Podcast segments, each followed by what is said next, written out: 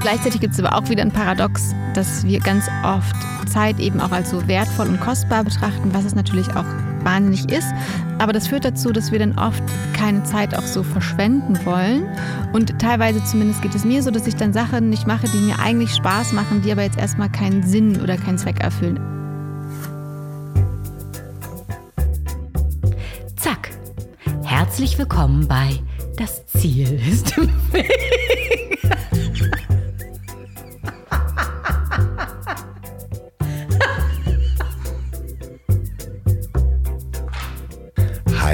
Eieieiei. Willkommen in Folge 138 des Podcasts, in dem ich mit QuereinsteigerInnen und QuertreiberInnen spreche. Und ich bin immer noch Andreas Loff und auch diese Woche darf ich wieder in meinem Bus sitzen und mich mit interessanten Menschen unterhalten. Wenn ihr mehr über den goldenen Bus das Tourmobil oder Filme oder Bilder zu den Folgen und mit den Gästen sehen wollt, dann folgt mir doch einfach auf Instagram andreas.loff oder Facebook. Das Ziel ist im Weg. Und wenn euch dieser Podcast gefällt, das habe ich schon mal gesagt, dann drückt auf den Abonnieren-Button. Das hilft nämlich sehr bei der Sichtbarkeit des Podcasts. Und falls ihr den Podcast bei Apple Podcast hört, schreibt mir doch einfach einen Kommentar. Und wenn ihr mir persönlich schick, schreiben wollt, schicken, schicken wollt, schreiben wollt, dann schickt eine Mail an ziel.ponywurst.com. Und mein heutiger Werbepartner sorgt für das wohlig warme Gefühl gerade in der kalten Jahreszeit. Stork Club Rye Whiskey. Und wer mich kennt, der weiß, dass ich im Winter gerne mal zum Whisky-Konnoisseur werde. Und da hat mich der Roggen-Whisky definitiv überzeugt. Und die Geschichte Deutschlands erster und einziger Roggen-Whisky-Destillerie ist schon so wunderbar. 2016 gegründet von drei Freunden, die eigentlich nur ein Fass Whisky kaufen wollten von ihrem Roadtrip, aber mit einer ganzen Destillerie nach Hause kamen. Und bei Stork Club kann man nicht nur sein eigenes Fass bestellen und konfigurieren, sondern die stellen auch immer wieder ganz tolle Whiskys in ihrer Experimental Series vor. Und davon habe ich gerade hier eine Flasche vor mir stehen. Gemeinsam mit der Berliner Berlo Brauerei haben die Jungs von Stork Club dem Roggen ein kleines flüssiges Denkmal gesetzt. Das Brauteam von Berlo hat einen gehaltvollen Rye-Wein gebraut, ein kräftiges Roggenbier, das dann in Whiskyfässern der Stork Club Distillerie gereift wurde. So, Achtung, erstmal haben die das Bier da drin gemacht, in einem Whiskyfass. Danach wurden die Fässer dann wieder entleert und wieder mit Stork Club Rye Whisky gefüllt. Das Ergebnis eine auf 800 Stück limitierte Rye Whisky Edition mit Rye Wein Finish. Und wie schmeckt das Ganze? In der Nase, wenn man dran riecht, Butterkaramell, Toffee, Irish Cream, das stimmt definitiv. Auf dem Gaumen Pekannüsse, getrocknete Pflaumen, Butterkaramell mit feiner Roggenwürze und den könnt ihr nämlich auch bekommen. Und zwar mit dem Rabattcode. Das Ziel ist im Weg. Alles groß, alles zusammengeschrieben. Spart ihr euch die Versandkosten von 5,90 Euro. 800 Stück limitiert. Holt euch mal so eine Flasche unter stork-club-whiskey mit E, also whiskey.com. Äh, das findet ihr natürlich auch in der Folgenbeschreibung und auf ponywurst.com. Vielen Dank, Stork Club Whisky für die Unterstützung dieser Folge und vor allen Dingen für diesen wahnsinnig leckeren Whisky. Ich habe irgendwie jetzt wirklich Lust, mir ein eigenes Fass zu kaufen. Hm. Vielleicht machen wir das ja zusammen, wir und also ich mit euch Hörern. Äh, schreibt mir an ziel.ponywurst.com, wenn ihr dabei wärt, ein Fass zu kaufen. Und das Ziel ist im Weg, ein Whisky zu machen. Hm? Egal. So, und jetzt zu meiner heutigen Gästin Christiane Stenger. Christiane ist wahrscheinlich der klügste Mensch, den ich kenne. Und wir sind im Jahr 2019 in München mal eine Sommernacht mit Samira El-Wazil und Mickey Beisenherz um die Häuser gezogen. Und damals habe ich schon gesagt, du musst unbedingt in meinen Podcast kommen. Und eine Pandemie und zweieinhalb Jahre später hat es endlich geklappt. Liebe Christiane, es war mir ein wirkliches Vergnügen und es schreit nach einer Fortsetzung, denn ich habe wirklich viel gelernt und wirklich noch lange über unser Gespräch nachgedacht. Und für euch da draußen, haltet die Ohren gespitzt, denn heute kommen ganz viel kluge Worte, aber nicht aus meinem Mund. Viel Spaß beim Durchhören. Heute muss ich besonders aufpassen, dass ich in der Anmoderation nichts vergesse. Denn meine heutige Gästin ist nicht nur Moderatorin, Bestseller-Autorin, Speakerin und Podcasterin, sondern auch Gedächtnisweltmeisterin. Und bei mir ist die unglaublich kluge Christiane Stenger. Was habe ich vergessen? Du hast wirklich gar nichts ausgelassen. Also ich bin hellauf begeistert und das Witzige ist, dass ich wahrscheinlich wirklich die vergesslichste Gedächtnisweltmeisterin bin, die es je gab. Äh, deswegen, ich, also ich bin, ich bin wirklich glücklich, wie schön du das gemacht hast. Und ich bin immer überrascht, was man alles zu mir sagen kann, weil es sich selber ist, gar nicht kann, anfühlt. Kann man das nicht, nicht hören? Ist das nicht irgendwie die stumpfeste Idee überhaupt, irgendwas mit Vergessen zu bringen, wenn man dich anmoderiert? Bitte sag nicht ja. Nee, ich finde, das ist ein sehr kreativer Ansatz, den man da wählen kann. Das hast du sehr schön gemacht und es, es hat mich sehr glücklich gemacht. Ich freue mich wirklich, dass du hier bist. Wir haben uns ja ähm, schon ein paar Mal gesehen mhm. und äh, ein paar Mal auch schon drüber gesprochen und es irgendwie nicht geschafft. Und jetzt sitzen wir hier in Hamburg, die Sonne scheint. Wir sitzen direkt an der Elbe. Und es ist wirklich traumhaft. Ja. Die Sonne scheint, das Wasser glitzert. Es könnte, es könnte eigentlich gar nicht schöner sein, so im November. Dürfen wir das sagen, dass es November ist? Äh, ja, wir dürfen sagen, dass wir im November aufnehmen. Ähm, wir wissen nicht, äh, wann das rauskommt. Es könnte Dezember sein, aber ähm, ja, es ist November. Es ist ein wunderschöner Novembertag und ich freue mich, dass du hier bist. Habe ich schon gesagt. Wie ist es eigentlich so weit gekommen? Das, äh, also wie, wie kann man anfangen zu sagen, okay, ich möchte mich mit meinem Geist beschäftigen, ich möchte mich mit meinem Gedächtnis beschäftigen, wie kam es, meinst du dazu? Ja. Also es war gar keine willentliche, bewusste Entscheidung. Es ist eigentlich alles aus der Not herausgeboren, weil ich also ich war ein mega glückliches Kind, bis ich in die Schule kam. Und da ging es dann irgendwie mit dem Trouble los, weil ich einfach nicht in die Schule wollte. Und das teile ich ja mit ganz vielen anderen Kindern, die das auch erlebt haben. Meine Lösung für dieses Problem, dass ich da nicht hin wollte, war eben nur, dass ich mir Krankheiten eingebildet habe, dann tatsächlich krank geworden bin, äh, dann lange nicht in der Schule war, dann wieder in die Schule musste, dann aber immer das noch doof fand und tatsächlich irgendwann physisch konnte ich nicht mehr in das Klassenzimmer reingehen. Ich stand davor und mein Körper und mein Geist haben gesagt, das machen wir nicht mehr. Okay. Und das ist natürlich ein Problem, wenn da so ein heulendes Kind steht, das nicht mehr in das Klassenzimmer rein möchte, also auch für die LehrerInnen. Und dann bin ich ähm, zum Psychologen geschickt worden und der hat dann einen IQ-Test gemacht. Und daraufhin sollte ich eben schnell eine Klasse überspringen und bin auch in eine sogenannte Hochbegabtenförderung gekommen. Das hört sich irgendwie ganz seltsam an, äh, wo man ganz viele Kurse gemacht hat, wie Mathe, Deutsch und Physik. Und fand ich aber alles nicht so spannend. Und dann gab es einen Kurs, der hieß Gedächtnistraining und Naturphänomene und der hat in meiner Straße stattgefunden. Sonst wäre ich da, glaube ich, auch äh, nicht hingegangen. Aber dadurch, dass es eben nur ein paar Häuser weiter war, ist es meiner Mutter gelungen, mich zu überzeugen, mir das einen Nachmittag anzugucken. Und da das dann was komplett anderes und Neues war, was nichts mit der Schule zu tun hatte, keine Schulfächer irgendwie, sondern es war eben allen Merktechniken, die eben schon über 2000 Jahre alt sind, wo man sich aber ganz viele Bilder und Geschichten ausdenkt und super kreativ arbeitet plötzlich oder sich einfach in der Gruppe lustige Bilder ausdenkt. Ähm, deswegen bin ich dann zum Gedächtnistraining gekommen. Aber es war also keine bewusste Entscheidung, uh, ich möchte mir jetzt Sachen merken und deswegen gehe ich jetzt zu einem Kurs oder so. Weißt du noch genau, was dich an der Schule so, so abgestoßen hat? Äh, es ist total schwierig zu erklären. Es war jetzt nicht so, dass ich überall Einsen hatte. Also gar, ich konnte nicht alles irgendwie vom Fleck weg. Ähm, aber ich fand, glaube ich, einfach, ich hatte mich so sehr darauf gefreut, weil ich schon immer wissbegierig war. Und dann war das auf einmal halt so langweilig und doof. Und es hat sich irgendwie so wie Freiheitsberaubung angefühlt. Ich wollte da einfach nicht sein. Es war irgendwie kein cooler Ort, obwohl ich meine Freundinnen in der Klasse mega cool fand. Aber ich hatte einfach so viel erwartet und mir so viel erhofft und dann war es, wurden so ganz viele Erwartungen enttäuscht. Dann musste man Sockenpuppen bauen. Ja, nee, das war also Handwerken, das war ja noch irgendwie ganz, ganz cool, aber einfach dieses, äh, dass wir alle zur gleichen Zeit das Gleiche machen mussten und ich fand es einfach, ich kann, ich weiß es leider gar nicht mehr so genau. Ich weiß nur vor allem, dass ich zu Hause war und der kleine Gedanke, da wieder hin zu müssen, hat mich einfach krank gemacht. Du hast dann auch die, die Klasse übersprungen und mhm. ähm, wird man dann komisch angeguckt? Wird man dann geärgert? Also ist das irgendwie auch was, was in, also Kinder können ja so fies sein. Ja, das habe ich tatsächlich äh, Gott sei Dank oder glücklicherweise gar nicht erlebt. Also ich bin dann im dritten Halbjahr ins vierte Halbjahr gehüpft. Ähm, und die waren aber sehr, sehr freundlich und die Klasse war auch einfach nett. Aber wir hatten auch den Direktor als Lehrer. Wahrscheinlich mussten die auch nett sein. Aber die, äh, die waren dann ganz, ganz freundlich. Und dann im Gymnasium wurde es ja eh dann wieder erstmal neu gemischt. Also hatte ich da zum Glück überhaupt keine Probleme. Aber was natürlich schon also was ich im Nachhinein mir klar geworden ist, dass man als Kind natürlich super wichtig, was die anderen über einen denken. Also natürlich, also auch heute ist es noch äh, eigentlich viel zu wichtig, wie wir es äh, oft bewerten. Aber dass ich halt immer versucht habe, möglichst normal zu sein und nicht aufzufallen. Also es war so ein, erstmal so eine mit dieser Hochbegabung, ah, okay, es gibt einen Grund, warum ich mich immer so seltsam, einsam, alleine gefühlt hatte. Aber andererseits wollte ich dann auch immer halt nicht besonders sein und anders sein und mich möglichst anpassen. Also das war auch irgendwie seltsam, aber da, da war ich dann auf jeden Fall sehr gut, mich anzupassen und so, so. Ich habe trotzdem nicht in, die, in diese Freundschaftshefte wie alle geschrieben, dass ich Kelly Family Fan bin, aber sonst habe ich immer versucht, mich äh, möglichst unauffällig zu verhalten.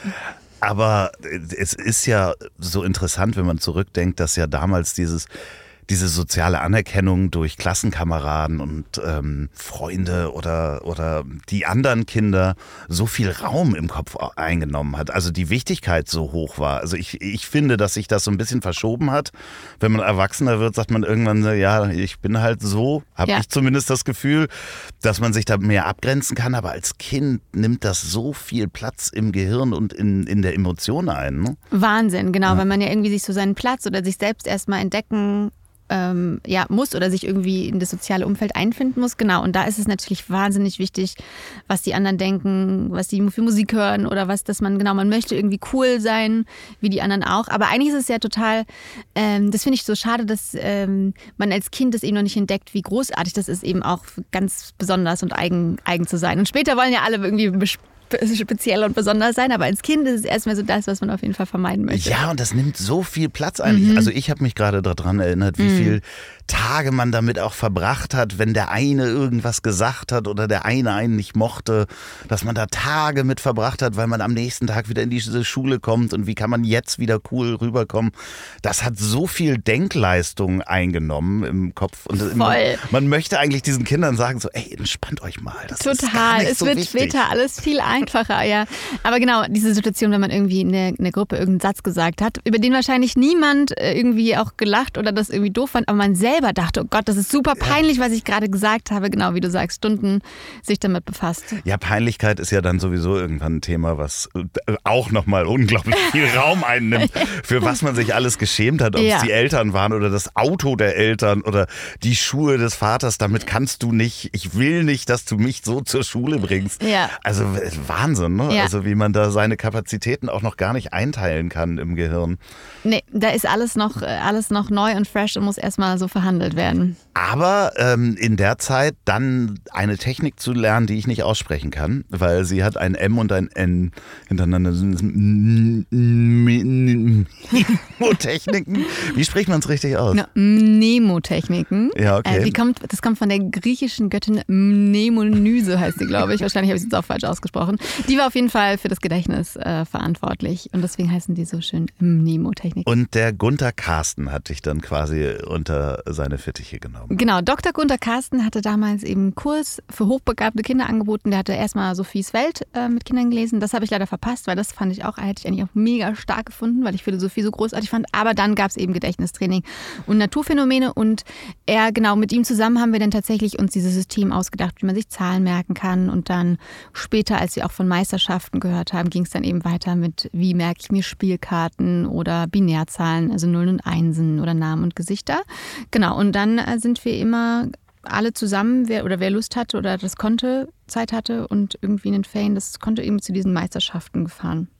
Und jetzt, ich, ich meine, du hast es ja wahrscheinlich schon 500.000 Mal erklärt, wie, wie genau funktioniert das. Aber für alle Hörer, die sich das nicht vorstellen können, wie kann man sich Dinge merken, wenn du sagst, man kann so tolle Geschichten spinnen, das Schaf hat vier Beine und. Genau, also es geht äh, bei diesen Techniken immer darum, dass unser Gehirn Bilder ja eigentlich liebt. Also man könnte auch sagen, Bilder sind quasi die Muttersprache unseres Gehirns, wenn unser Gehirn äh, eine Muttersprache hätte.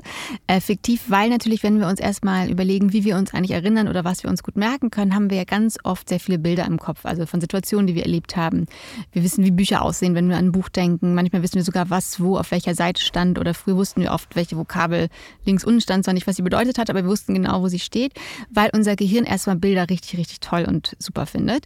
Und Und deswegen können wir uns auch Bilder viel, viel leichter merken oder, oder, Geschichten als so abstrakte Dinge wie zum Beispiel nur Zahlen. Oder Namen sind auch sehr abstrakt, deswegen haben ganz viele Menschen natürlich auch damit große Schwierigkeiten, vollkommen zu Recht, ähm, weil unser Gehirn eben abstrakt ist, nicht so, also nicht bildhaft ist, einfach nicht so cool findet oder interessant findet oder nicht so einfach verarbeiten kann. Und deswegen ist der Trick bei den Nemotechniken, dass man eben versucht, alles, was man sich einprägen möchte, irgendwie in Form eines Bildes sich vorzustellen und in Verknüpfung zu etwas zu bringen, was man schon kennt oder eben das Neue miteinander zu verbinden, dass man ähm, dann einfach quasi eine Edelsbrücke im Kopf hat. Also das geht los bei Ziffern zum Beispiel. Die 4 ist ein Schaf zum Beispiel, weil es vier Beine hat. Baum ist, ein, also eine, ist die 1, weil der Baum einen Stamm hat. Und dann kann man sich vorstellen, eben wie ein Schaf vom Baum fällt, zum Beispiel für die Zahlenkombination 4, 1 und dann legt das Schaf danach vielleicht ein Ei. Das Ei steht dann für die 0. Was passiert auch sonst, genau.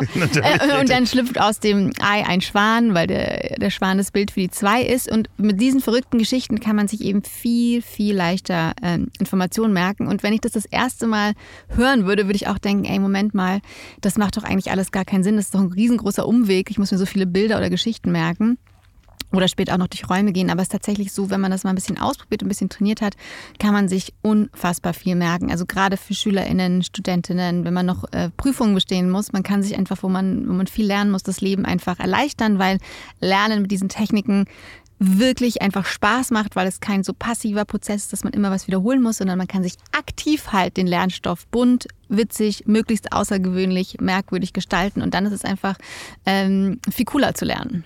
Das heißt, man baut sich so einen kleinen Film aus genau. diesen Bildern zusammen und das hast du auch in einem Buch geschrieben? Wie das funktioniert? Ja. Genau, das hat sogar den Titel Warum fällt das Schaf vom Baum? Und das ist ähm, gibt es sogar auf Japanisch und Chinesisch, ne? Ja, das ist wirklich in über zehn Sprachen ist, erschienen. Ist ein ja. bisschen schräg, oder? Ja, ganz lustig, ja. Die habe ich neulich erstmal wieder im Keller gefunden, die ganzen Bücher, die übersetzt worden sind. Bist genau, du, Koreanisch gibt es auch. Bist du da mal auch eingeladen worden und hast da äh, in also nicht China wegen, und Japan äh, ähm, das Buch vorgestellt? Ich stelle mir das gerade sehr schräg vor.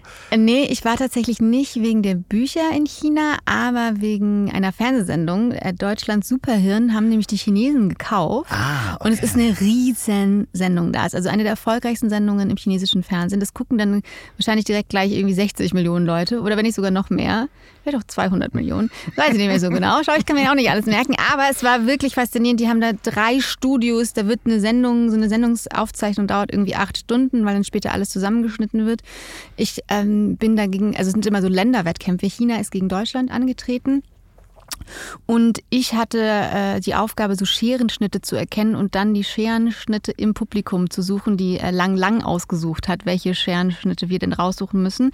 Es kam auch irgendwie, wir mussten uns auch irgendwie noch so Buchstabenkombinationen merken, um, glaube ich, dann die Scherenschnitte. Im, also es, ich, es war auf jeden Fall so, dass ich diese Aufgabe erst recht kurz vor der Sendung zugespielt bekommen habe, final, und nicht so richtig viel Zeit zum Trainieren war und wir vorher auch noch uns ähm, Shanghai und äh, Hongkong und äh, Peking angeschaut haben. Also ich war nicht so richtig im Trainingsflow. Auf jeden Fall während der Sendung ist mir auch dann, habe ich auch schon gemerkt, ich, also ich kann auf gar keinen Fall gewinnen gegen meine andere Kandidatin und musste dann irgendwie, habe versucht, das irgendwie so möglichst entertaining-mäßig zu gestalten und habe dann noch meine hohen Schuhe ausgezogen und bin wild hin und her ähm, gerannt, um da so ein bisschen Action reinzubringen. Und was ich, worauf ich hinaus will, ist, das macht mich nur einfach wahnsinnig stolz. Tatsächlich hat es nämlich ein chinesisches Mädchen gesehen, wie ich da wirklich grandios verloren und abgelost habe. Aber sympathisch. Aber sie hat gesagt, ich möchte auf diese Schule, wo dieses Mädchen war und ist dann tatsächlich nach Deutschland auf das Internat gegangen, wo ich später war, was ich einfach Wahnsinn, eine faszinierende Geschichte fand. Unglaublich, aber wenn man als Weltmeisterin sozusagen, Gedächtnisweltmeisterin, dann ein paar Jahre hintereinander sozusagen gewonnen hat, dann kommen dann so Angebote, dass Leute sagen, okay, bring mir das mal bei oder schreib da mal ein Buch drüber oder wie muss man sich das vorstellen? Also überhaupt da anzutreten und was passiert danach? Ja, also genau, ich war ja das mit elf Jahren das allererste Mal Junioren-Gedächtnisweltmeisterin und dann fing es das an, dass wir dann in, in, Deutschland zu Sendungen eingeladen wurden, zum Beispiel zu Stern TV. Und ähm, da war ich dann ein paar Mal und Stern TV hat dann damals auch mein Abitur gefilmt. Das habe ich dann auch einigermaßen früh gemacht, mit 15 geschrieben und dann mit 16. Also es ist heute nichts mehr Besonderes, aber damals war das noch so. Ich finde das ganz schön besonders. also ja, das, das, wurde mir auch tatsächlich alles sehr, sehr leicht gemacht. Dadurch, dass ich eben an dieser Schule war, kann man auch gleich nochmal drüber reden. Aber ähm, dann saß ich eben bei Stern TV und dann hat Günther Jauch mich gefragt, so hey, nach dem Abi, was möchtest du denn jetzt machen? Und dann habe ich halt gesagt, ja, ich würde jetzt äh, unter anderem auch gerne ein Buch schreiben. Und tatsächlich hat dann am nächsten Tag der Campus Verlag angerufen und gefragt, ob ich das denn ernst meine. Und dann habe ich gesagt, ja. Und dann äh, hatte ich quasi den ersten Buchvertrag schon direkt nach ein paar Probeseiten in der Tasche. Und so ging das dann weiter, dass ich dann irgendwann ein Unternehmen dann angefragt haben, hey, äh, dass sie das Buch geschrieben und irgendwo mal eine Lesung gehalten, willst du nicht auch bei uns im Unternehmen mal einen Vortrag halten? Und dann dachte ich natürlich, okay, super gerne. Und dann fing das an mit dieser Speaker-Tätigkeit. Also genau, da bin ich einfach irgendwie reingeraten. Reingeschlittert quasi. Kannst du dich noch erinnern, was du eigentlich mal werden wolltest? Na klar. Ähm, deswegen, also deswegen ist es auch alles so äh, faszinierend, wie das gelaufen ist. Also als Kind hatte ich den großen Wunsch, Balletttänzerin zu werden, Zirkusartistin und Schauspielerin.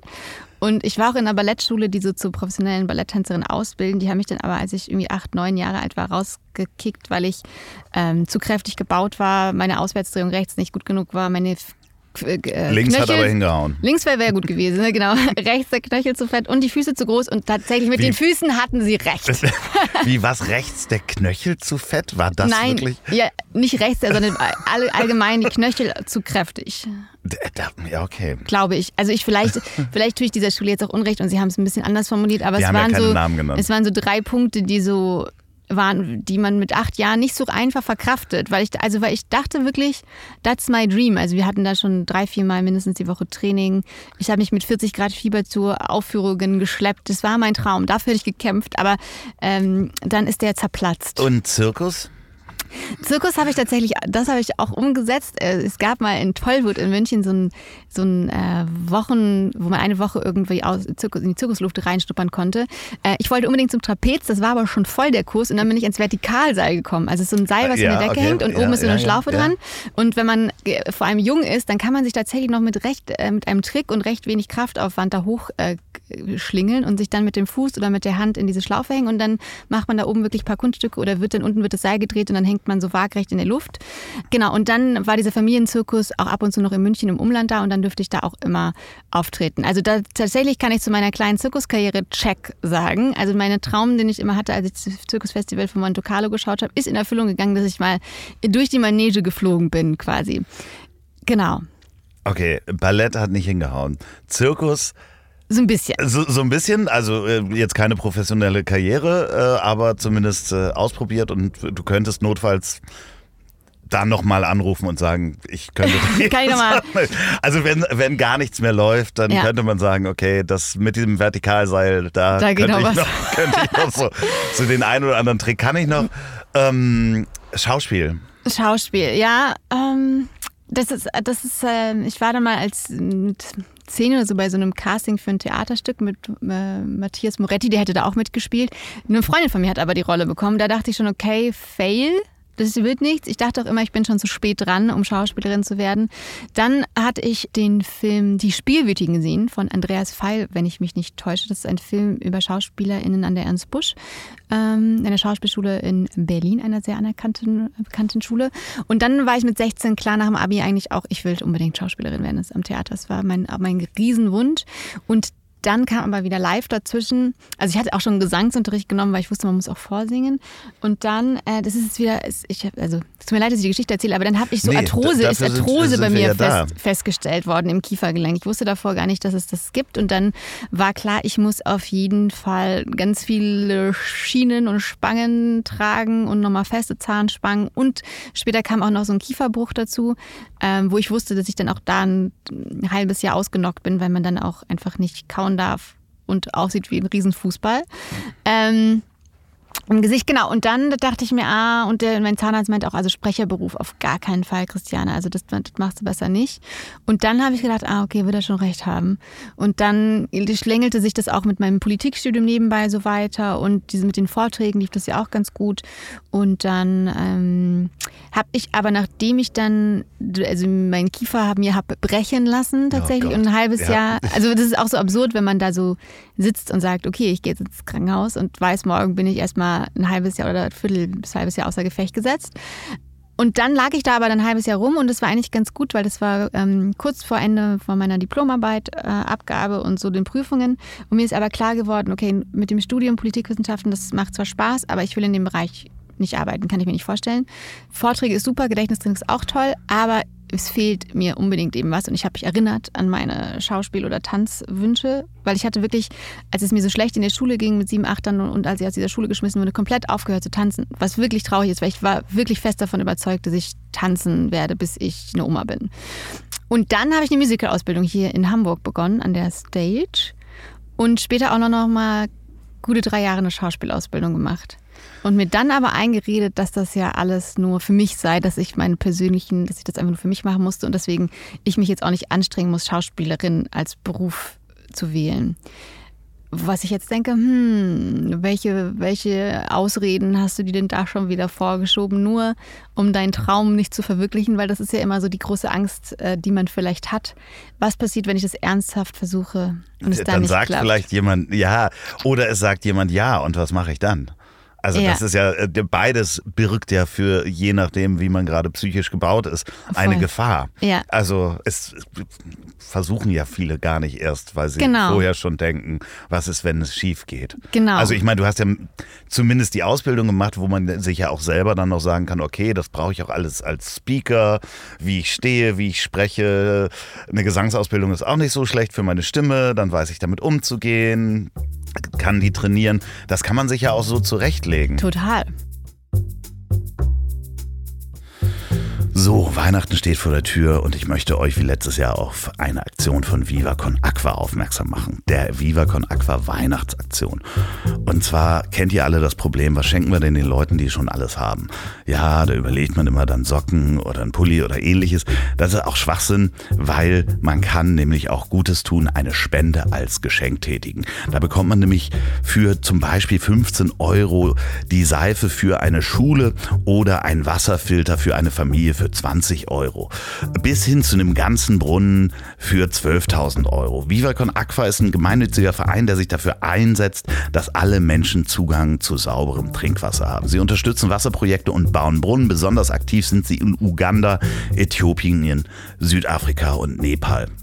Also, guckt mal bitte unter geschenke.vivaconaqua, alles in einem Wort, aqua mit g.org. Das verlinke ich auch nochmal in den Show Notes und ähm, ich mache das auch.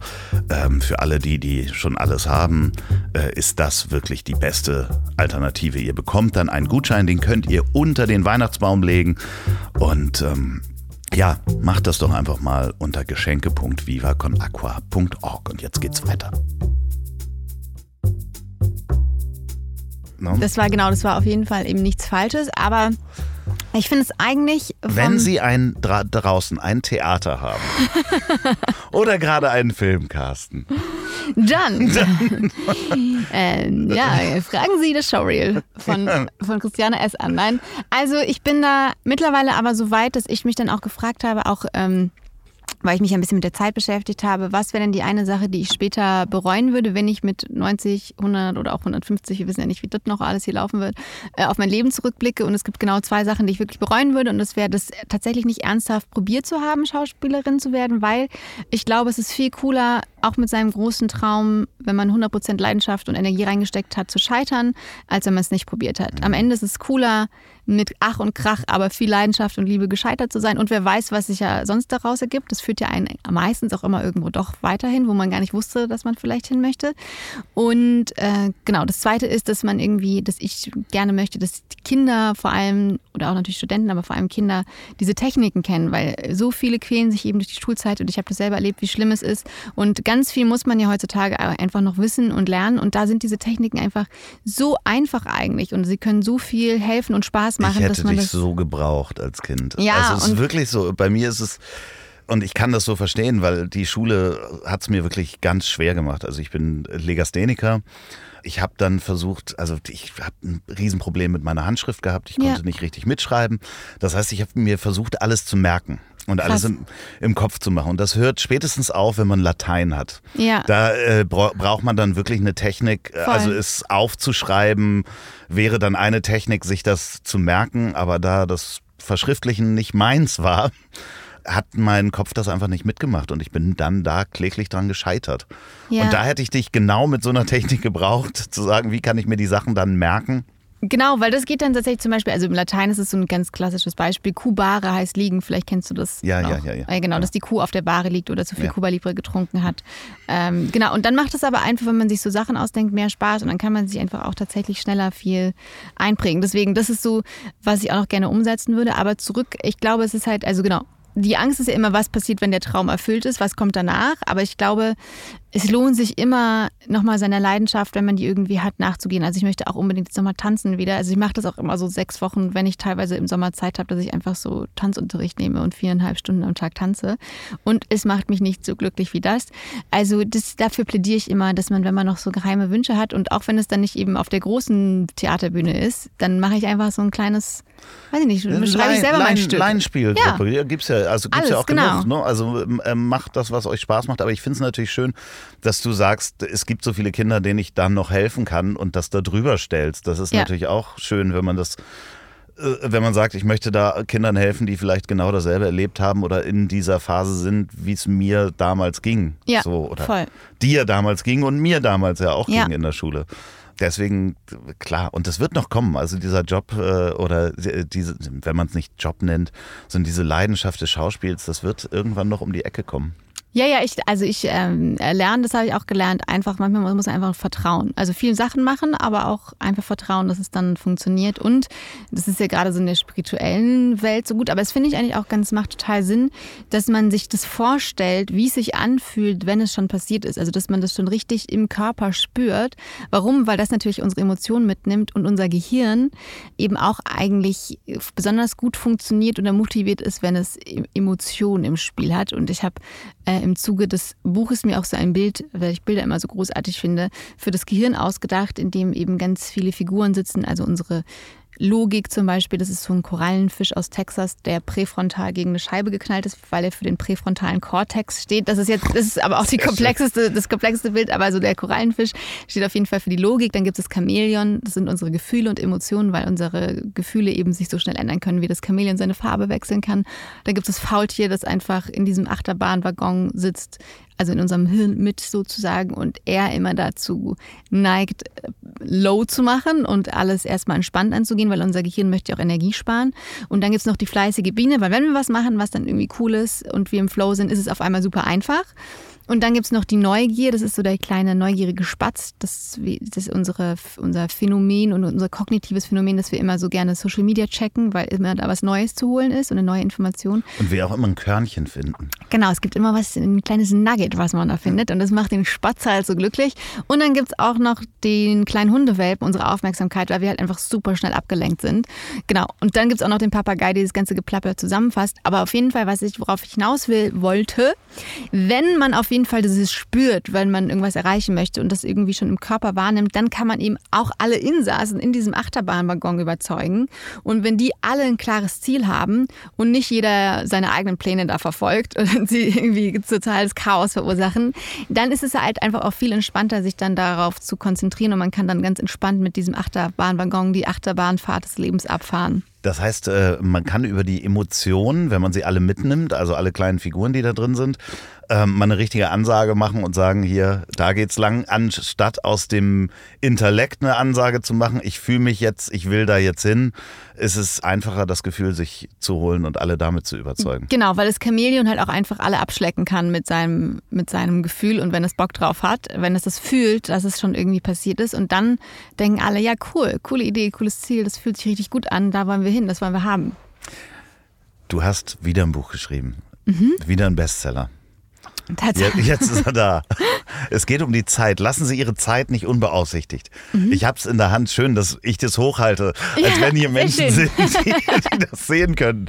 Gott, es ist halt, es, manchmal fühlt man sich, als wäre ich schon in dieser Fernsehsendung, wo ich Ja, aber vielleicht hochhalte. brauchst du jetzt einfach nur eine Kamera, weil es ist so wunderschön hier, vielleicht musst du es einfach mitnehmen. Ich glaube, das funktioniert nicht. Ich glaube, das funktioniert nicht und das haben schon einige Podcasts versucht, weil man in dem Moment, wo man weiß, dass man gefilmt ist, äh, Sich gefilmt anders sich anders verhält, anders spricht, den Ja. Kopf anders hält, weil man denkt, ah Gott, wie sehe ich jetzt aus dabei?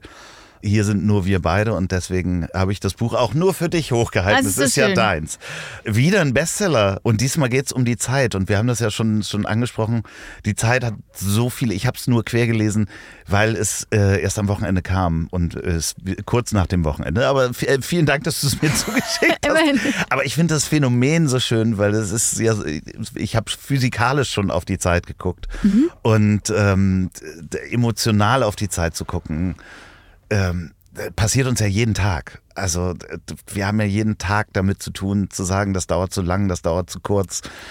Äh, Wie kann ich es mir länger machen? Wie kann es schneller gehen? Ich weiß nicht, ich habe so einen Lebenskalender zu Hause, den ich nicht aufgehangen habe, hat mir ein Freund geschenkt. Oh Gott, mit so Jahren und so Punkten, mit die Monaten. du mit Mon Monaten. Oh. Und das ist, es ist ganz schrecklich zu gucken, wie viel, wie viel Sommer habe ich noch. Ja, So, also das ist, ähm, man kann so unterschiedlich auf Zeit gucken. Wie, wie, wie bist du zu diesem doch komplexen Thema gekommen? Äh, also, das war tatsächlich so, dass mich die Zeit natürlich, also wie jeden einfach schon so ganz lange begleitet hat und ich eben auch als Kind, also mir ist aufgefallen, auch als Kind habe ich immer gesagt, ja, ich, bin jetzt zu alt schon, um Schauspielerin zu werden. So ganz oft hatte ich eben so Schranken in meinem Kopf oder ich konnte mir mein Leben immer nur bis 30 irgendwie vorstellen. Da war es hell und dahinter war es irgendwie super dunkel.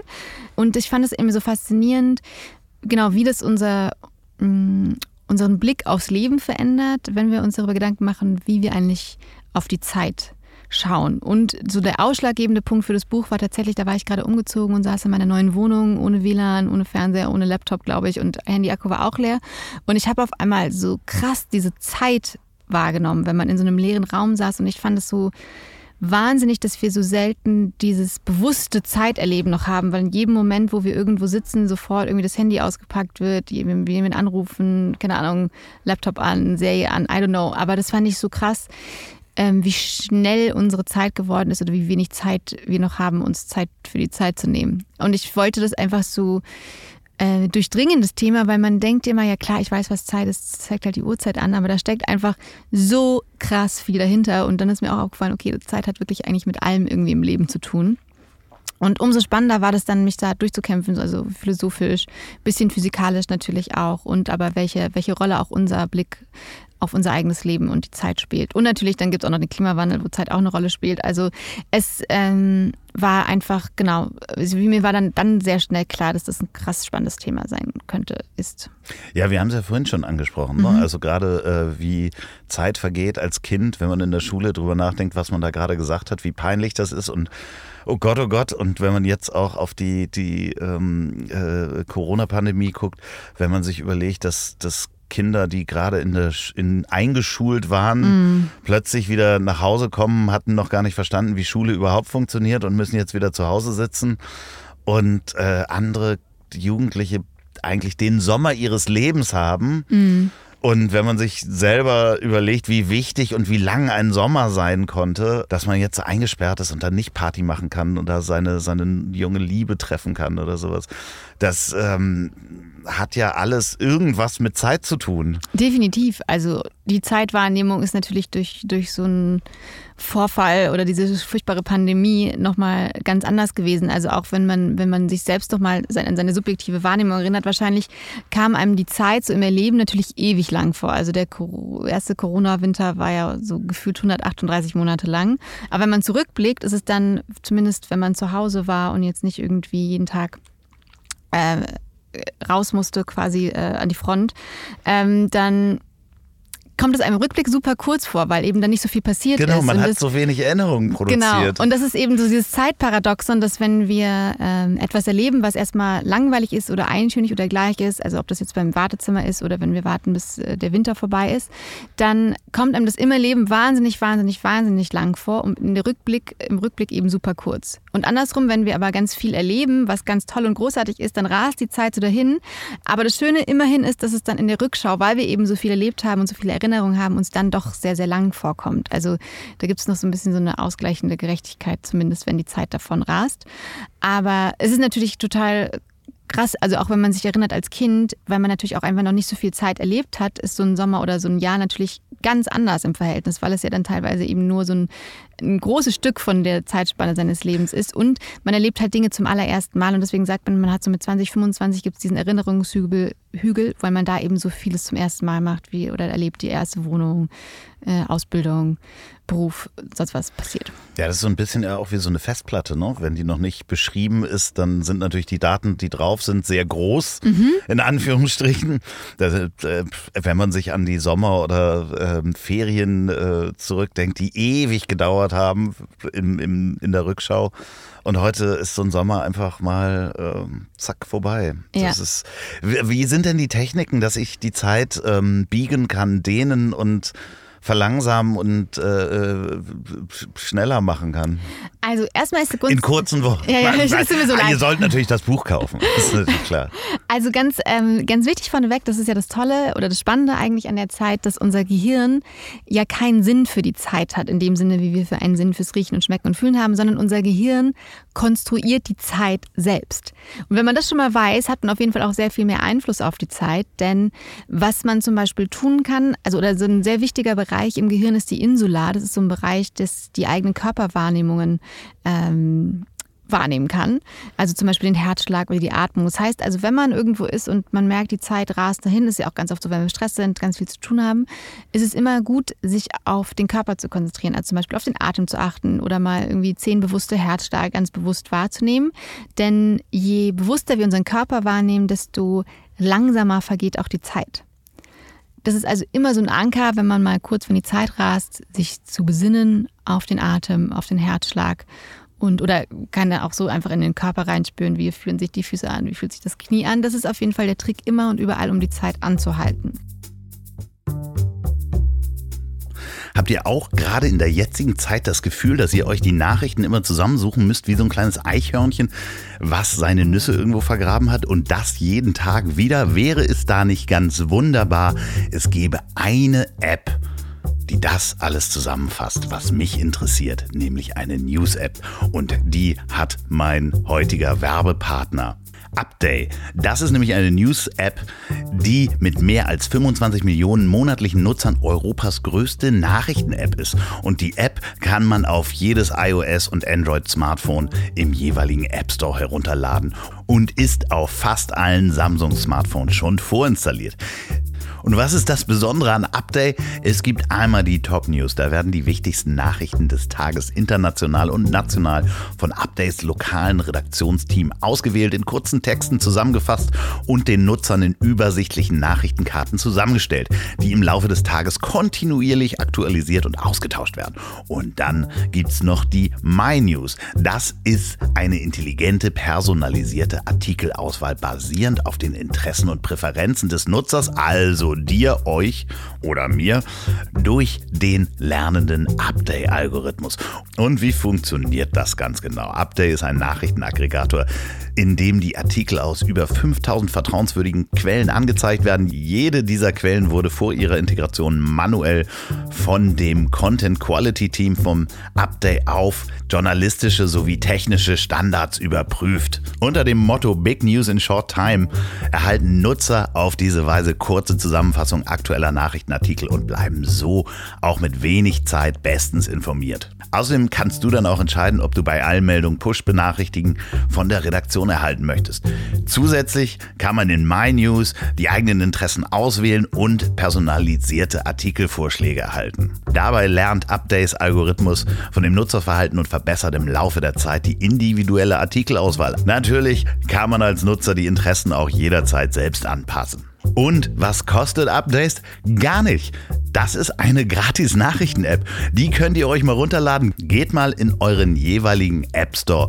Entweder Apple oder Android oder beim Samsung-Handy ist es wahrscheinlich schon vorinstalliert. Die Links dazu packe ich natürlich auch nochmal in die Folgenbeschreibung und auf ponywurst.com. Vielen Dank, Update, für die Unterstützung dieses Podcasts. Und so, jetzt geht's weiter mit der Folge. Darf ich kurz mal zwischenhaken? Mhm, gerne. Ähm, neben uns wird ein Film gedreht. Ja. Wenn du jetzt rausgehst Wenn ich jetzt. du meinst, es ist meine, also meine Chance? Das ist, nee, liebe, liebe Zuhörer, neben uns wird ein äh, Film gedreht.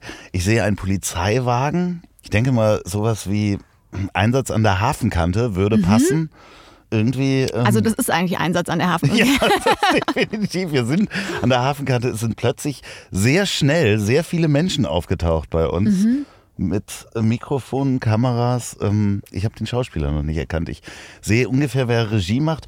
Äh, sehr schön. Ähm, es könnte sein, dass wir irgendwann im Bild sind, aber. Ähm aber weißt du, das ist, wir haben ja auch vorher schon über das Vertrauen und es nur fest dran glauben gesprochen, dass es funktioniert. Und es ist vielleicht auch einfach so ein Zeichen. Christiane, bleib, bleib dran. Wir kommen, wir kommen auch schon zu dir. Es kommt doch noch zu dir. Ja. Entschuldigung, ich, ich muss kurz mal auf meinen Herzschlag hören. Mhm. Ähm, damit ich diesen Aber wie Moment, schnell die jetzt hier da waren. Ja, die also waren so richtig schnell da. Vor allen Dingen, ich habe das eben so aus der, aus der Peripherie von meinem Auge gesehen. Also ich, ich werde jetzt mal ein Foto machen, mhm. damit ähm, ich das mit dokumentieren kann. Das könnt ihr dann auf Instagram sehen. Da könnt ihr Christiane auch folgen ähm, auf Instagram. Und zwar unter Christiane-Stenger. Die werde ich natürlich auch in den Fotos verlinken. Ich versuche dich mal mit drauf zu kriegen. Moment. Das, oh. So, ja, ja, das kriegen wir. Ich kriege dich da an die Kante. Zack. Ach, herrlich. Ah. Ähm, da kommt das Schauspiel zu uns. Aber wie, ähm, äh, wir waren dabei, die Zeit äh, zu dehnen, also äh, genau. langsamer zu machen, indem man auf seinen Körper achtet. Mhm. Ist, funktioniert das auch, wenn man so, so also ich mache das dann häufig, wenn mir sehr langweilig ist oder ich Zeit zu überbrücken habe, dann gucke ich mir die Umgebung ganz genau an und dann vergeht die Zeit schneller. Ich versuche dann kleine Details irgendwo in irgendwas zu finden. Guck mir an der Hauswand an, wie sind da die Fenster angebracht? Ist da die, die, die, ähm, Silikonkante sauber gemacht und versucht, die zu verfolgen und genau, das schwupps, ist, dann ist eine halbe Stunde rum. Ja, tatsächlich, klar, weil du einfach ähm, dich dann bewusst mit etwas beschäftigst. Und das ist natürlich das auch dann, dass die Zeit schneller vorgeht, vergeht, wenn man genauer hinschaut. Aber tatsächlich, wenn du dich dann erinnerst, hast du natürlich einen längeren Einblick, als wenn du jetzt nur getagträumt hättest. Ne? Ah, okay, das ist Weil dann du ja, so Rückschau. Nämlich, genau, in der Rückschau ist es dann auch schon wieder länger. Und das ist nämlich auch langfristig der Trick, um quasi die Zeit ein bisschen langsamer vergehen zu lassen. Weil manchmal, wenn wir jetzt zurückblicken, so zwei Jahre Corona oder knapp zwei Jahre gehen wie im Flug vorbei in der Rückschau. Mhm. Oder manchmal geht es auch mit sieben Jahren so, zack, sind auf einmal sieben Jahre vergangen. Und das ist eben oft so, weil unser Gehirn dann in der Routine das alles schon kennt und es dann so dahin fließt und man eben alles ähnlich wieder neu erlebt. Und deswegen ist der Trick, um die Zeit einfach zu verlangsamen, auch im Alltag eben sie diese Besonderheiten zu finden. Also man muss jetzt nicht irgendwie jeden Tag einen neuen Weg zur Arbeit wählen, aber einfach genauer hingucken und versuchen immer jeden Tag was Neues zum Beispiel auf dem Weg zu entdecken oder einfach so ein bisschen kleine Dinge anders zu machen äh, in den Routinen, die man hat. Routinen sind super, weil sie sehr viel Energie sparen, aber dann so kleine Neuigkeiten zu entdecken und ähm, Neues auszuprobieren, weil das ist eben zum einen das, was unser Gehirn fit hält und aber auch was die Zeit äh, verlangsamt so in der Rückschau. Also im Erleben wird es spannender, ist cooler und in der Rückschau länger. Und es macht uns ja in unserer Situation, wo wir einfach, ich sag jetzt mal, nicht wirklich große Sorgen haben oder wollen, dass ein Martyrium schnell vorbeigeht, macht es uns dann ja auch glücklicher in der Rückschau, wenn wir uns an mehr erinnern können, oder? Ja, natürlich, weil es ja viel, viel reicher ist. Und umso genauer man hinschaut, auch so in Situationen, ähm, die super sind oder die man irgendwie jetzt ganz bewusst wahrnehmen möchte, kann man auch nochmal so ganz bewusst auf seine Sinne achten, dass man mal, wie riecht diese Situation, wie hört, also manchmal ist es nicht so schön, aber wie hört die sich an, dass man einfach ganz bewusst, aber das einfach mehr wahrnimmt, weil das ist dann einfach, man hat einfach dann eine größere Fülle, an die man sich erinnern kann. Also es ist einfach dann, und man entdeckt ja auch einfach dabei neue Sachen. Und das ist ja auch das, was unseren kleinen neugierigen Spaß im Kopf dann so glücklich macht oder Neues löst dann auch Glückshormone aus. Deswegen wollen wir auch immer neue Nachrichten haben, weil es immer so ein bisschen so ein kleiner Endorphinschub äh, dann manchmal ist, wenn man was Neues entdeckt oder was, ähm, ja, was gesehen hat, was einen irgendwie berührt oder glücklich macht. Und wenn es eine schreckliche Situation ist und man möchte, dass die schnell vorbeigeht, dann dann ist Ablenkung, also auch natürlich irgendwie ähm, also genau, Angst verlangsamt die Zeit natürlich leider auch. Mhm. Wenn, wenn man also zum Beispiel jetzt eine Spinne mit einer Spinnenphobie auf dem Arm hat, dann, äh, dann geht die Zeit aber super langsam äh, vorbei. Da kann man einfach versuchen, irgendwie genau sich abzulenken mit Musik. Ähm, das ist also die Zeit zu schneller vergehen zu lassen, ist einfach möglichst eben dann nicht in sich hineinspüren und es irgendwie versuchen, ähm, ja. Also nicht auf den Herzschlag achten. Ja, in dem Fall. In dem Fall, ja, nee, dann, also genau, kommt natürlich immer auf die Situation an, aber natürlich Ablenkung ist das, das Beste. Serien gucken zum Beispiel, wo man irgendwo eintaucht und sich selber nicht mehr wahrnimmt, dann vergeht die Zeit tendenziell eher schneller. Ja, ich habe, wo du das vorhin auch mit der äh, Kiefer-OP besprochen hast oder angesprochen hast, ich habe im Januar eine OP am Kiefer vor mir und ich äh, werde das unter einem Medikament machen, was ich schon mal bekommen habe. Da ich kann den Namen nicht sagen, weil ich ihn einfach nicht weiß. Das ist, da bin ich quasi wach, aber ich erinnere mich danach nicht mehr dran. Ähm, ja, ja, das ist, äh, also ich habe mit dem, dem Arzt da lange drüber gesprochen, weil ich sagte, ja, das ist doch eine Narkose. Also, nee, nee, du bist komplett ansprechbar. Ich kann alles fragen, du kannst auch alles machen, weil ich brauche dann ja auch dich beweglich. Äh, Du Mhm. bist halt komplett da, aber du erinnerst dich einfach danach nicht mehr dran. Das ist dann so ein, ja. Das hört sich Und, ja spooky, also Das ist total spooky, an. ja, weil ich auch dachte so, okay, dann fehlt mir ja wirklich, also das ist ja so wie so eine Rape-Drug wahrscheinlich. Ja. Mir fehlt einfach ein Stück Erinnerung und ein Stück Zeit. Ist einfach weg. Ja. Ausgelöscht, obwohl ich es miterlebe und kann mich nicht dran erinnern. Und das, äh, Okay, das würde, will ich wissen, wie, wie das danach war, aber das ist ja total. ich hatte das schon mal und Ah. ich dachte, ich hätte eine Narkose gehabt. Und er so, nee, nee, das, du bist dabei total ansprechbar. und du hast aber einfach keine Erinnerung mehr. Nichts, Und aber noch mehr. davor, weißt du den Moment, wo es aufhört, deine Erinnerung? Ähm, ja, du kriegst natürlich vorher so eine, so eine Beruhigungstablette Tavor oder Ja. sowas und äh, ich weiß dann, wie ich dann da schon relativ, naja, man hätte mich quasi mitten in der Stadt aussetzen können und ich hätte mich wohlgefühlt, Ja. auch nackt irgendwo hingestellt. ja, man ist so, so beglückt einfach. ja, da ist, ist es ja auch alles egal. Also Ja. ich weiß nicht, ob du sowas schon ja, mal ja, bekommen ja. hast, aber vor der, auch vor der OP, es war auch so Genau. eine rosane Tablette. so aber und das ich ähm, war fein. Und dann kriegt man dieses andere Mittel und ähm, äh, also ich weiß noch, wie ich in die Praxis gekommen bin. Hallihallo, alles lustig, alle lachen. Ach, der lustige Herr Loff macht wieder Blödsinn, weil der ist ja auch auf Drogen gerade. Ähm, also nicht, dass ich öfter Drogen nehmen würde. Die haben nicht gesagt, der ist wieder auf Drogen, sondern und dann kriegt man dieses Mittel und das stiehlt einem quasi mit der Erinnerung auch einfach mal anderthalb Stunden Zeit.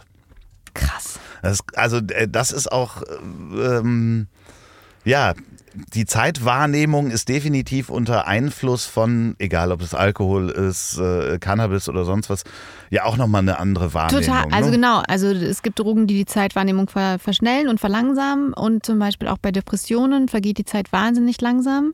Also so, so doppelt so langsam ähm, wie quasi die gewöhnliche Geschwindigkeit.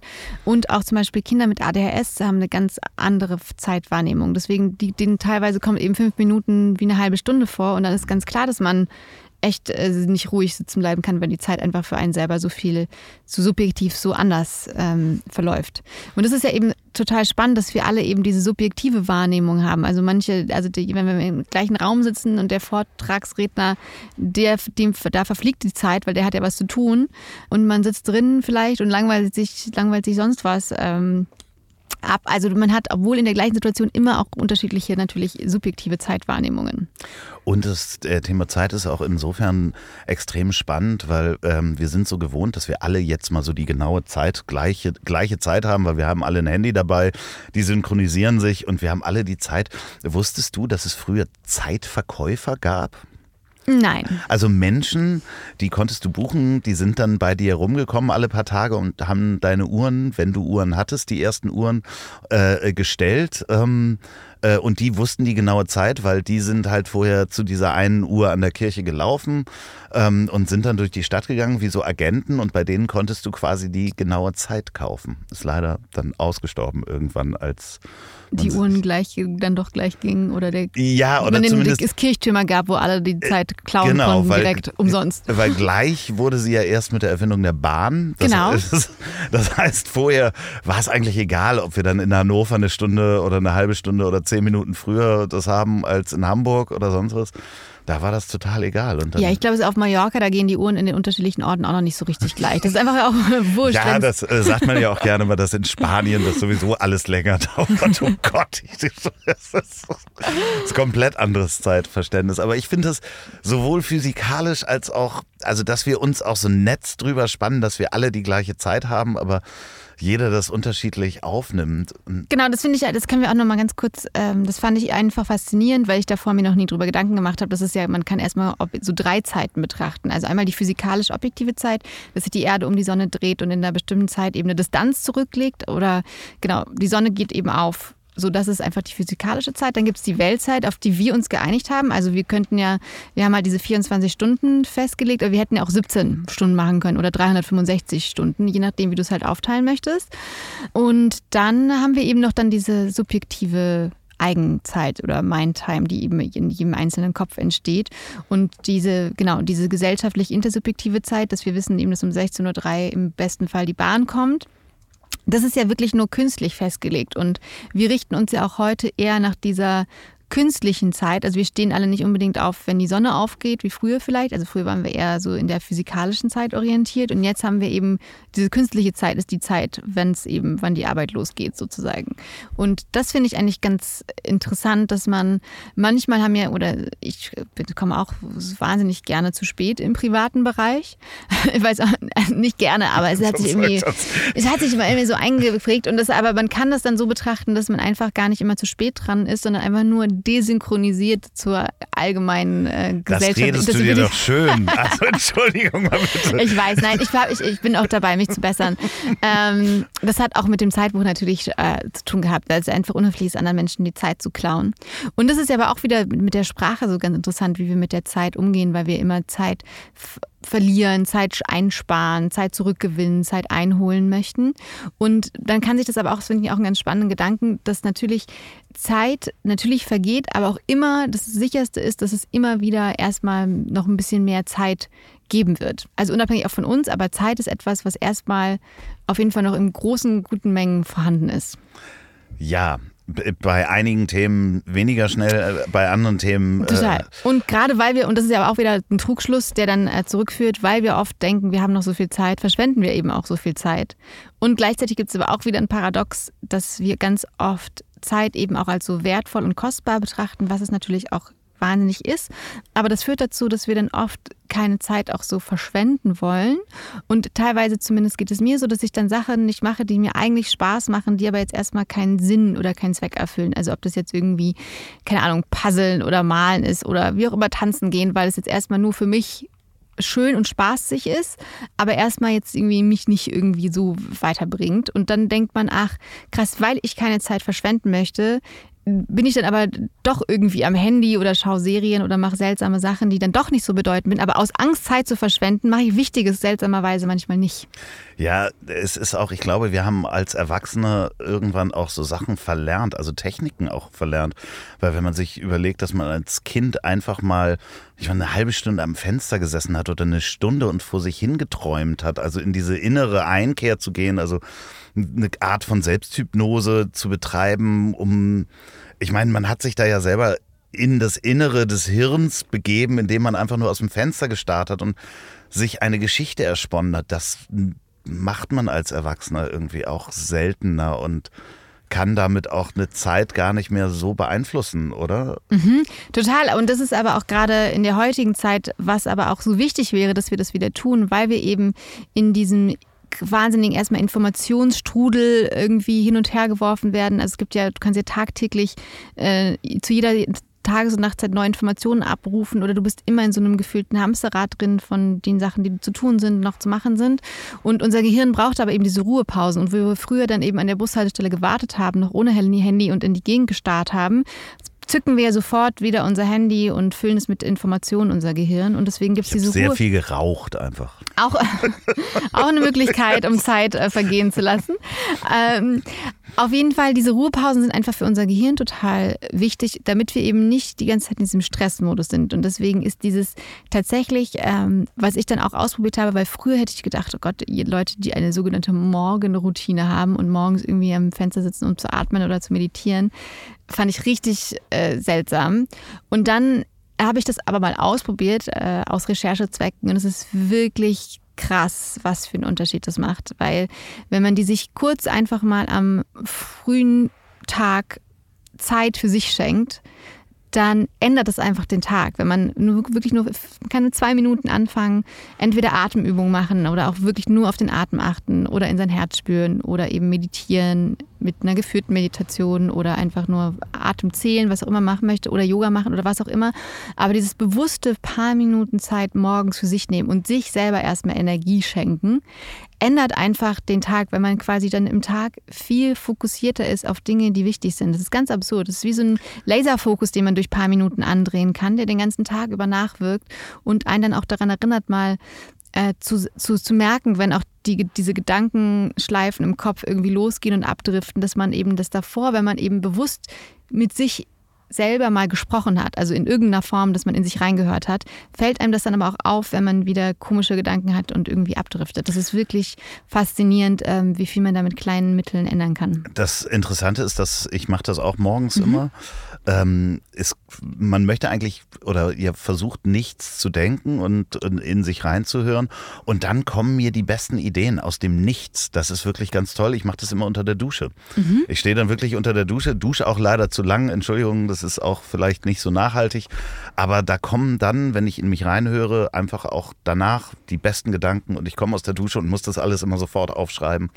Ähm, ja, witzig, dass du das, witzig, dass du das sagst mit der Dusche, weil äh, ich habe einen befreundeten ähm, ja, doch, also jemanden, ähm, der schon seit, seit 40, 50 Jahren meditiert und der sagt auch, Ey, Christiane, dass wir das alle nicht meditieren, für ihn ist es wirklich ein Rätsel, weil man geht ja auch eben duschen jeden Tag und wäscht seinen mhm. Körper und dieses in sich reinhören oder meditieren ist einfach eine Dusche für den Geist. Da ja. muss einfach mal durchgespült werden, damit dann auch, und das ist ja faszinierend, wie du auch schon sagst, es kommen dann einfach Ideen, weil es wieder, man hat wieder Klarheit und ähm, vor allem ist es ja auch in, in sich reinzuhören, so seltsam das ist, wenn man es wirklich schafft oder versucht erstmal Dinge auszublenden, dann spürt man ja auch, ey, wie, wie gut sich das anfühlen kann, wenn man einfach nur ist oder auf irgendetwas achtet und da ist, dass es einen auch glücklich machen kann. Einfach nur in dem Moment einfach zu sein. Und es ist ja eh so krass, dass wir nur, unser Gehirn immer nur dieses drei Sekunden Zeitfenster hat, in dem es checkt, ob es was Neues gibt oder überhaupt eben, das ist unser Fenster zur Welt, weil wir die Welt ja immer nur innerhalb dieses Jetzt-Moments wahrnehmen.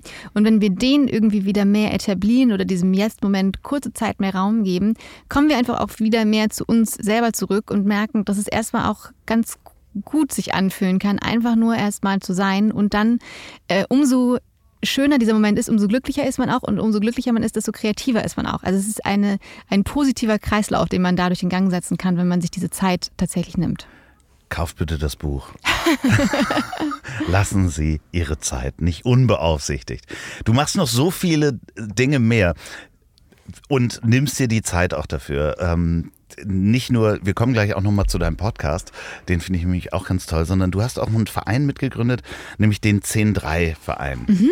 Wie kamt ihr auf die Idee? Es handelt sich darum, die, ich versuche das mal in meinen Worten. Ja, sehr gerne. bitte, bitte ähm, äh, korrigiere mich. Ihr, ihr möchtet gerne die das Grundgesetz oder die, die Gesetze, die im Grundgesetz stehen, Nee, die Artikel, die im Grundgesetz stehen, so, so rum, in die Lernwelt oder die Welt der Kinder mit einbringen. Nee, ist Doch, das war schon nah dran. Ja. Also das ist eigentlich das wichtigste Wort, das fehlt, ist die quasi die Werte, die sich aus den Grundrechten Dankeschön, ableiten. Genau. Dankeschön. So, so, so, jetzt erklärt es euch mal jemand, der weiß, wovon er redet. Ja, also genau, der, der Verein, den haben wir ähm, vor zwei, drei Jahren mit Freundinnen gegründet, ähm, Freunden und Freundinnen, weil wir eben das Gefühl hatten, hey, wir wollen irgendwas für unsere Demokratie tun und es sind einfach ganz viele Tendenzen, die sich gerade nicht ins Positive, sondern tendenziell eher ins Negative entwickeln und wir wollen irgendwas tun. Und dann war die Überlegung, was ist denn der gemeinsame Nenner, auf den wir uns alle noch irgendwie einigen können? Und das ist ja eigentlich auf jeden Fall das Grundgesetz, auf dem unser Staat basiert. Und in diesen Grundrechten stecken einfach ganz, ganz viele fantastische Werte.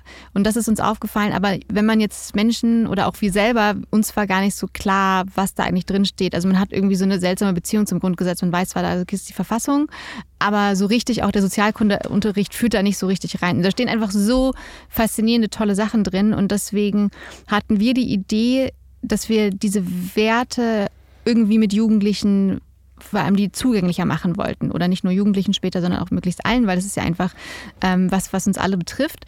Und äh, dann äh, haben wir die Idee gehabt, mit einem Design Thinking Workshop wollten wir uns dann ein tolles Projekt ausdenken, wie wir eben diese Wertaussagen der Grundrechte erlebbar machen können. Und während dieses Prozesses, also Design Thinking, kommt eigentlich aus der Produktentwicklung. Da muss man ganz viele Post-its ähm, schreiben und es geht darum, eben sehr schnell sehr, sehr viele Ideen zu generieren und dann wieder zu ordnen. Und dann ist uns aufgefallen, dieser Prozess ist einfach, macht so viel Spaß und ist auch so äh, schulfremd, dass Kinder und Jugendliche das eigentlich noch nie gemacht haben. Es macht aber mega viel Spaß. Und dann haben wir einfach gedacht, bevor wir uns jetzt selber irgendwelche Sachen ausdenken, sollen es doch lieber die Jugendliche selber machen mit diesem Design Thinking Prozess. Und dann weil sie gleichzeitig damit auch noch eine Technik lernen. Das genau. ist ja auch großartig. Das passt ja alles passt genau in dein Schema. Ja, genau. Und vor allem, sie, ähm, sie machen das alles selber. Das ist ja auch noch das Tolle, plus mit dieser Technik. Und dann äh, ist uns aufgefallen, nachdem wir dachten, uns Jugendliche entwickeln mit diesem Design Thinking Prozess unsere Projekte, ist uns aufgefallen, nee, das ist ja schon das Projekt. Und wir machen jetzt eben ganz viele solcher, oder das ist zumindest der Plan, ganz viele solcher Wertesprints in Schulen mit Jugendlichen, dass Jugendliche sich innerhalb von ein paar Wochen eben ein Projekt ausdenken, wie sie die Wertaussagen anderen Jugendlichen vermitteln können. Und das Tolle ist, bei, bei dieser Prozessentwicklung lernen die Jugendlichen selber ja schon ein sehr, sehr viel und die ganzen Werte kennen und bringen es dann auch noch anderen bei. Äh, die dann wiederum das weitergeben können. Und da sind jetzt auch schon Podcasts entstanden und so Erklärvideos. Und gerade sind wir dabei, unser Projekt äh, Hashtag Grundgesetze mit Ä umzusetzen, denn wir haben so eine Crowdfunding-Kampagne gestartet und äh, damit insgesamt 40 über 40.000 Euro crowdfunded. Was Läuft die noch oder ist die? Die schon vorbei äh, leider, aber ihr könnt gerne 10.3 auf Instagram folgen. Wenn wir eine neue haben, dann könnt ihr euch da informieren. Oder auf der Webseite äh, www.10 die Zahl ausgeschrieben, 3 als Wort, also in Buchstaben.org. Ich verlinke das auch nochmal in der Folgenbeschreibung. Ähm da könnt ihr euch dann mal schlau machen, wie ihr unterstützen könnt. Ja, super, Weil es super ist gern. ein gemeinnütziger Verein. Es ist ein gemeinnütziger Verein, genau. Wir finanzieren uns bisher vor allem eben über äh, Spenden und UnterstützerInnen. Und äh, genau, gerade sind wir eben dabei, das Grundgesetz, beziehungsweise insbesondere die Grundrechte von Jugendlichen für Jugendliche neu zu formulieren, dass die eben einfacher in einer zugänglicheren Sprache verständlich sind und dass das eben auch ganz viel mit Alltagsbeispielen unterlegt wird. Habt ihr euch da mit Olli Wurm schon mal auseinandergesetzt? Das, äh, das Grundgesetz-Magazin, ja, genau. der auch schon hier zweimal war übrigens. Ja, das Grundgesetz äh, als Magazin kann wir natürlich wärmstens empfehlen und Oliver Wurm hat uns auch bei unserer Crowdfunding-Kampagne unterstützt und auch schon vorher uns immer Grundgesetz-Magazine zur Verfügung gestellt, weil ähm, das ist natürlich für ihn auch ein Herzensanliegen und wir freuen uns da immer sehr, so einen starken Partner an unserer Seite zu haben. Ja, ich finde, äh, ich habe da mit ihm ja auch schon drüber gesprochen, ich finde es einfach es ist halt das, auf was sich wirklich alle einigen können. Mhm. Also selbst wenn man jetzt in ähm, obskur denkende, ich möchte immer obskur denkende, äh, die in den letzten Monaten immer mal wieder aufgepoppt sind, die dann ja auch trotzdem immer noch sagen, okay, aber ans Grundgesetz, da, ähm, da können wir uns dran orientieren. Ja. Und ich habe hier in, die ganze Zeit in meiner Augenperipherie sehe ich große Mikrofone, die von A nach B getragen werden. Ich glaube, es, es wird gerade gedreht. Es wird gerade gedreht, genau. Es ja. sieht aber wirklich zauberhaft aus. Diese langen Angeln äh, mit den Puschelmikrofonen obendran. Es ist auch ein bisschen so eine kleine Performance. So jetzt, wir sehen gerade die Klappe. Und es ist eine Polizeiszene. Soll mhm. ich einfach mal hupen? ich glaube, damit machst du dich richtig beliebt jetzt. Aber ich sehe gerade, wo, wo passiert denn eigentlich? Was, was wird denn hier gedreht? Ich sehe, ah, jetzt hier. Zwei Polizisten, Polizisten laufen Richtung Kamera und reden. Sie haben gelbe Polizeiwesten drüber geschirmt. Ah, es ist ein Dialog. Ja. Spring ist nicht. Ah, es ist, es ist Rea Harder aus Gute Zeiten, Schlechte Zeiten. Kann das sein oder habe ich meine Brille nicht auf? Äh, du hast deine Brille nicht auf, aber Doch. ich weiß, ich kenne die nicht. Sie geht auf jeden Fall weg. Sie geht zum Polizeiauto. Er lacht, er lacht. Ja, nee, das war so ein verächtliches. verächtliches. Oh. Ich glaube, es ist eine. Es ist eine Streitszene. Ja, es ist, äh, ist eine Liebe, die nicht zustande kommt. Genau, weil im Streit, äh, genau, habe ich auch gelernt im Schauspiel, es geht immer um Liebe meistens im ja, Streit. Sonst müssen, musst du nicht mehr streiten. Wenn du dich nicht liebst, dann würdest du, würdest du einfach gehen und nicht mehr streiten. Ach, herrlich. Schade, dass ihr das nicht sehen könnt. Ja. Ähm, aber ihr könnt Christiane hören. Und zwar äh, jede Woche im Moment. Ähm, ja. Ja. In, in unserem Podcast, der heißt äh, Hallo Hoffnung. Das wollte ich doch sagen. Ach so, ich musste sorry. nur einmal umschlagen, damit ja, ich, ich, nichts Falsches ach sage. So, ich dachte, Hallo Hoffnung machst du zusammen mit Finn Spielhoff. Kleine, schnelle, Gedankenspiele, nenne ich das mal so, wo es immer um das Thema Hoffnung geht. Was gibt mir Hoffnung? Wie hole ich mir Hoffnung? Mhm. Was macht mir Hoffnung? Wie, wie kann ich mit dem Thema Hoffnung umgehen? Und was ist Hoffnung eigentlich? Das genau. fragen wir uns auch immer wieder aufs Neue, weil das auch so ein Wort ist. Und das ist ja so spannend, dass wir alle unsere eigene Welt im Kopf haben und auch Hoffnung für jeden so ein bisschen was anderes bedeutet. Und das versuchen wir eben auch äh, nebenbei aufzudröseln. Aber eigentlich genau erzählen wir uns immer abwechselnd jede Woche ein, eine Geschichte quasi, die uns Hoffnung macht. Das kann alles Mögliche sein. Von äh, Finn hört Enya oder ich ähm, denke Schanigarten. Das sind in München oder das sind diese Außengastronomieflächen, die durch Corona entstanden Großartig sind. Großartig. Genau, wo wir früher gesagt hätten, also wenn wir vor zwei Jahren jemanden gefragt hätten, hey, wäre es nicht eine super Idee, dass wir einfach Parkplätze, also weniger Parkplätze in der Stadt haben und dafür dürfen irgendwie Restaurants Außenflächen haben? Jeder hätte gesagt, äh, nein, keine gute Idee, weil weniger Parkplätze und überhaupt, nee, brauchen wir nicht. Und äh, jetzt sind sie da und wir wollen sie eigentlich alle behalten, weil es eben so viel schöner ist, die Städte schöner aussehen und es mit den Parkplätzen gut, die, die, ähm, da wird bestimmt zu Recht gemeckert, dass es jetzt zu wenige gibt, aber es funktioniert ja irgendwie und wenn das dazu führt, dass man doch dann lieber auf die öffentliche Verkehrsmittel oder aufs Fahrrad umsteigt, dann haben wir alle gewonnen. Und das macht dir Hoffnung, weil wir uns natürlich auch Sorgen machen. Also Sorgen Gen und Hoffnung hängen ja immer sehr, sehr eng zusammen. Genau, und das macht mir so sehr Hoffnung, weil in der Klimadebatte es ja auch immer um den äh, Verzichtsdiskurs geht. Oh Gott, wir müssen unser Leben ändern, ändern, um die Welt zu retten. Aber ganz oft, wir sehen dann immer nur, oh Gott, den Verzicht. Aber wie in dem Fall haben wir auch gedacht, oh Gott, oh Gott, es wäre ein Verzicht, weniger Parkplätze zu haben. Jetzt ist es geändert und es ist eigentlich voll toll und etwas, was wir dachten wäre was schlimm und doof für uns wäre, ist auf einmal positiv. Und genauso es, wird es, glaube ich, wenn wir das, diese Geschichte neu erzählen, eben auch mit dem Klima kann es genauso sein, dass wir eigentlich viel, viel mehr zu gewinnen haben, als zu verlieren haben, weil wir gesündere Luft in den Städten haben, weil wir weniger gestresst sind, weil wir nicht so viel Auto fahren. Äh, wir haben einfach überhaupt eine Welt äh, zu retten oder so zu gewinnen, in der man einfach noch leben kann, ohne dass es die ganze Zeit nur wir von allen, von Krisen von allen Seiten geplagt sind. Plus auf anderen äh, Teilen der Welt ist es ja schon schlimm genug äh, heute schon.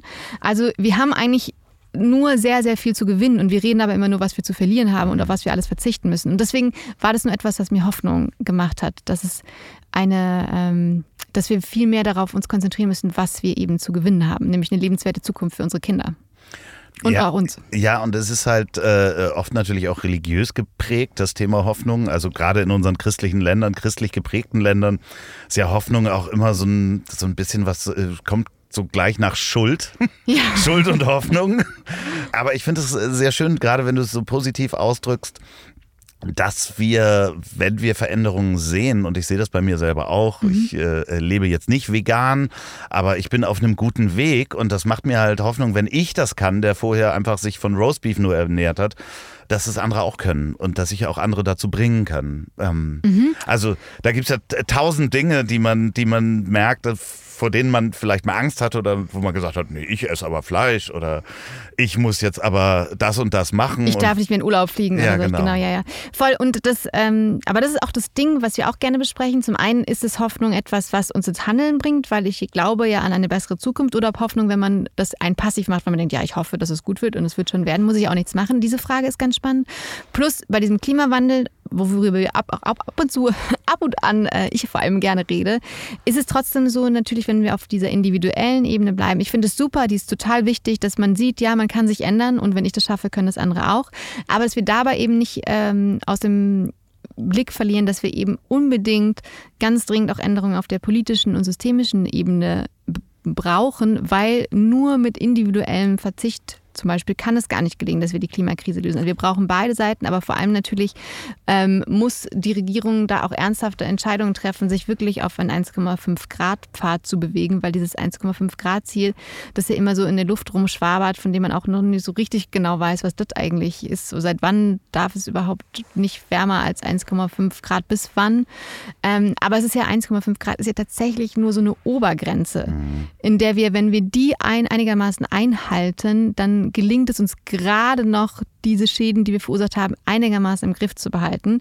Weil wenn es dann eher Richtung 2 Grad geht, dann ist es tatsächlich noch viel, viel dramatischer und irgendwann kommen diese Kipppunkte ins Spiel, wo dann Prozesse in Gang gesetzt werden, die wir nicht mehr rückgängig machen können, selbst wenn wir das wollen. Also dann kann es wirklich komplett kippen, das Klima, und dann äh, wird es richtig ungemütlich.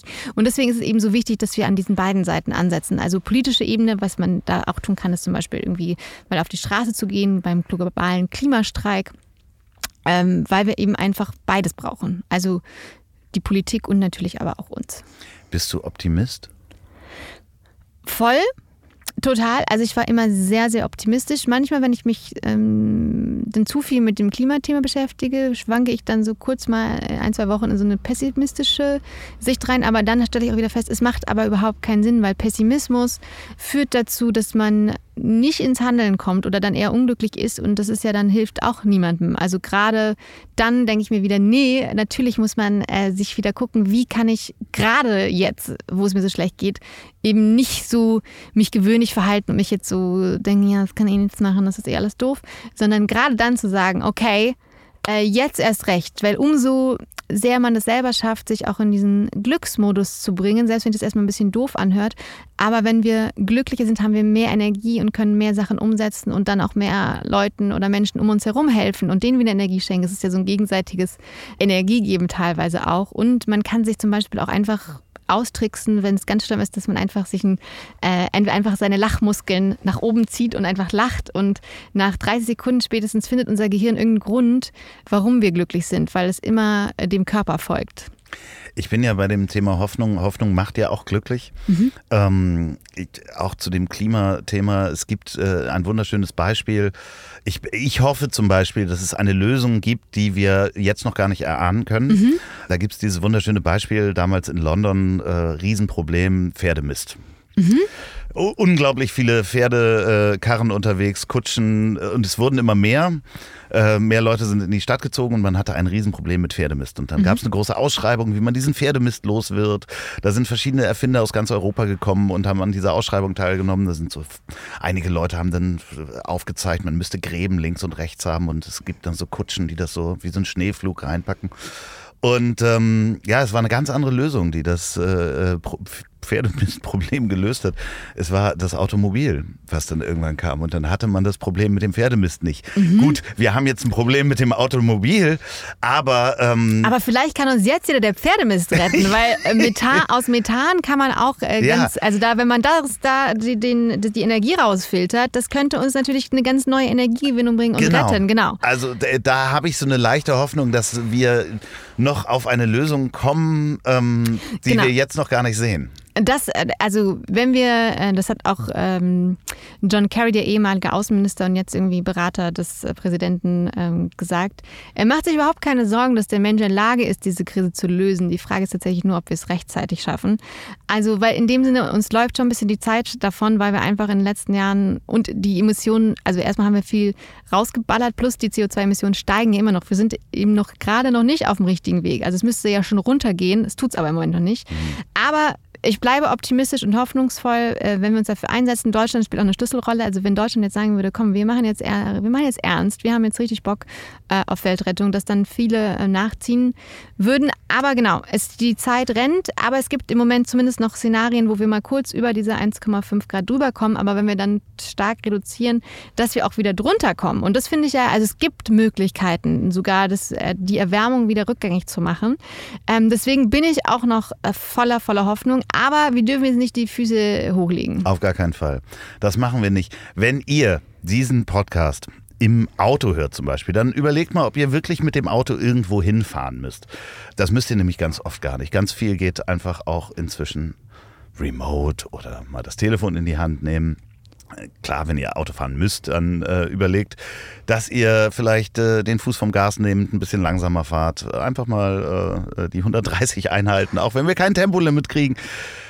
Wenn ihr diesen Podcast bei der Arbeit hört, dann denkt mal bitte über eure Zeit nach und ob die Zeit langsam oder äh, schnell vergeht, je nachdem, was ihr gerade macht. Vielleicht hört ihr auch einfach mal in euch rein, ähm, hört mal auf eure Atmung, euren Herzschlag. Ähm, dann wird die Zeit langsamer. Oder wenn sie schneller gehen soll, dann guckt euch einfach an, äh, wie die Fenster an der Wand äh, mit Silikon verputzt worden sind. Und kauft auf jeden Fall dieses Buch, denn lasst eure Zeit nicht unbeaufsichtigt. Und wenn ihr diesen Podcast zum Einschlafen hört, dann bringen euch die letzten Worte meines wunderbaren Gasts in den Schlaf. Hallo, ihr Lieben. Ich, das ist meine Einschlafstimme. Äh, ja, ich äh, wünsche euch ganz viel Spaß beim Genießen eurer Zeit. Und wenn ihr jetzt aber auch noch Bock bekommen habt, mehr über das Gedächtnistraining zu wissen, kann ich euch nur noch meinen Online-Kurs ans Herz legen, weil man da seine Kreativität und Fantasie steigern kann und sich noch mehr Dinge dadurch vorstellen kann, was man mit seiner Zeit vielleicht anstellen kann. Denn das ist das, was ich euch noch mit auf den Weg geben möchte jetzt beim Einschlafen. Ihr könnt euch noch mal vorstellen, vorstellen, was wäre euer schönstes Leben, wie sieht das aus? Und jetzt verdoppelt das nochmal, wenn es noch besser als das werden würde, eure Träume, eure Ziele, eure Wünsche. Und jetzt noch einmal verdoppeln. Und dann schaut mal, ob ihr schon so groß und äh, riesig gedacht habt wie bisher. Und ansonsten wünsche ich euch jetzt schöne Träume und gute Nacht und auf Wiedersehen. So, und jetzt zum Abschluss noch Werbung in eigener Sache. Wenn ihr noch eine Produktion der Ponywurst Productions hören wollt, dann hört doch mal rein in den Podcast, den ich zusammen mit Olli P. mache. Ich hab dich trotzdem lieb. Erscheint jeden Montag, gibt's überall, wo es tolle Podcasts gibt. Ich hab dich trotzdem lieb mit Olli P. Vielen Dank, gute Nacht. Dieser Podcast ist eine Produktion der Ponywurst Productions. Mm.